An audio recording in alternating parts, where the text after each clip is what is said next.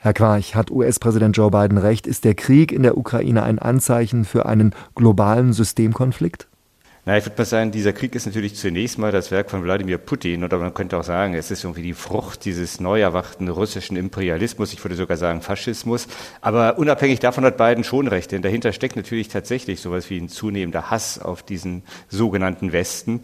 Und ich denke, dabei geht es eben auch nicht um die Demokratie, sondern es geht auch um Rechtsstaatlichkeit, es geht um Menschenrechte. Und die Ablehnung von alledem, die findet man eben auch nicht nur bei Putin, sondern die gibt es genauso bei Xi Jinping, die gibt es bei Erdogan, auch bei Netanyahu und natürlich auch bei vielen europäischen Rechtspopulisten. Und ich glaube, was diese Leute eint, das ist eben die Überzeugung, dass Politik am Ende eigentlich nichts anderes bedeutet, als möglichst effizient Herrschaft auszuüben, die Menschen gegebenenfalls auch gewaltsam zu kontrollieren, also genau das, was man Autokratie nennt. Also von daher ja, ich denke, es gibt diesen globalen System, Systemkonflikt und es ist eben wirklich das Unglück der Ukrainer, dass er in ihrem Land gegenwärtig ausgetragen wird. Der Hass von Putin und von anderen Autokraten auf den Westen, haben wir da in Deutschland überhaupt schon begriffen, welche Stunde geschlagen hat? Also sind wir uns bewusst, was die Zeitenwende bedeutet, von der Bundeskanzler Olaf Scholz ja kurz nach Beginn des Ukraine-Kriegs vor einem Jahr im Bundestag gesprochen hatte?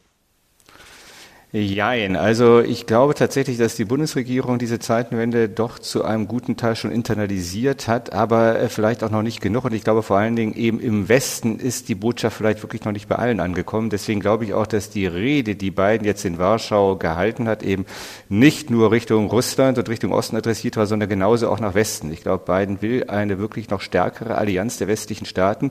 Und natürlich, äh, er reklamiert dabei die US-amerikanische Führungsrolle. Das ist ja auch selbstverständlich, es ist auch berechtigt nicht, weil es einfach eben der Realität der Machtverhältnisse entspricht. Aber ich finde, wir sollten uns in Europa eben gar nicht daran stören, sondern eben es vielmehr als ein Ansporn nehmen, jetzt auch innerhalb der EU noch viel enger zusammenzurücken mit Europa jetzt wirklich auch nochmal oder die EU noch als eine, eine Wertgemeinschaft neu zu erfinden. Ich finde, da passiert im Augenblick einfach noch zu wenig. Das möchte ich aufgreifen, die EU als Wertegemeinschaft. Nun ist die Europäische Union in erster Linie eine Wirtschaftsgemeinschaft von 27 souveränen Staaten und an der Ostgrenze der EU herrscht Krieg. Welche Konsequenzen sollte die Europäische Union als Ganzes daraus ziehen? Na, wir müssen natürlich zunächst sehen, dass die EU in der Tat eben kein Verteidigungsbündnis ist und deswegen halt in einem solchen geopolitischen Systemkonflikt auch nur beschränkt eingreifen kann. Aber wir müssen eben auch sehen, es geht hier nicht nur um Verteidigungspolitik im klassischen Sinne. Ich glaube, ähm, es ist einfach zu kurz gegriffen, wenn wir glauben, dass sich diese westliche Gemeinschaft auf Dauer ähm, nur mit militärischen Mitteln oder auch durch Wirtschaftssanktionen und dergleichen verteidigen könnten. Ich glaube, wir müssen begreifen, dass Verteidigung heute in dieser jetzt eingetretenen Situation zunächst mal in den Köpfen Köpfen der Menschen beginnen muss. Das heißt, wir werden diesen Konflikt nach meinem Dafürhalten überhaupt nur dann bestehen, wenn wir auch wissen, ja, wenn wir wirklich wissen, was es eigentlich zu verteidigen gilt in unserer Kultur. Ja, nämlich, das ist unsere Würde, das ist unsere Freiheit, unsere Menschlichkeit, unsere Werte.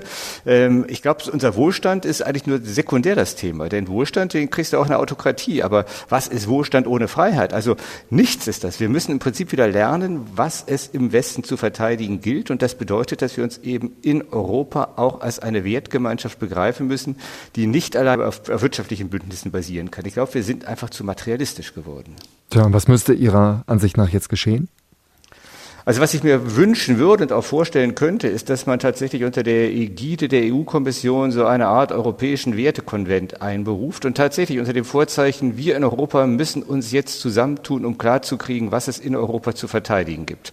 Dazu kann man Menschen aus allen möglichen äh, gesellschaftlichen Bereichen einladen, Kulturschaffende, Unternehmer, Politiker, Wissenschaftler, das wäre fast so etwas wie eine verfassungsgebende Versammlung, die aber eben den Auftrag bekommen müsste, in aller Deutlichkeit das Wertefundament für ein neues Europa, von mir aus ein Europa 2.0 zu legen.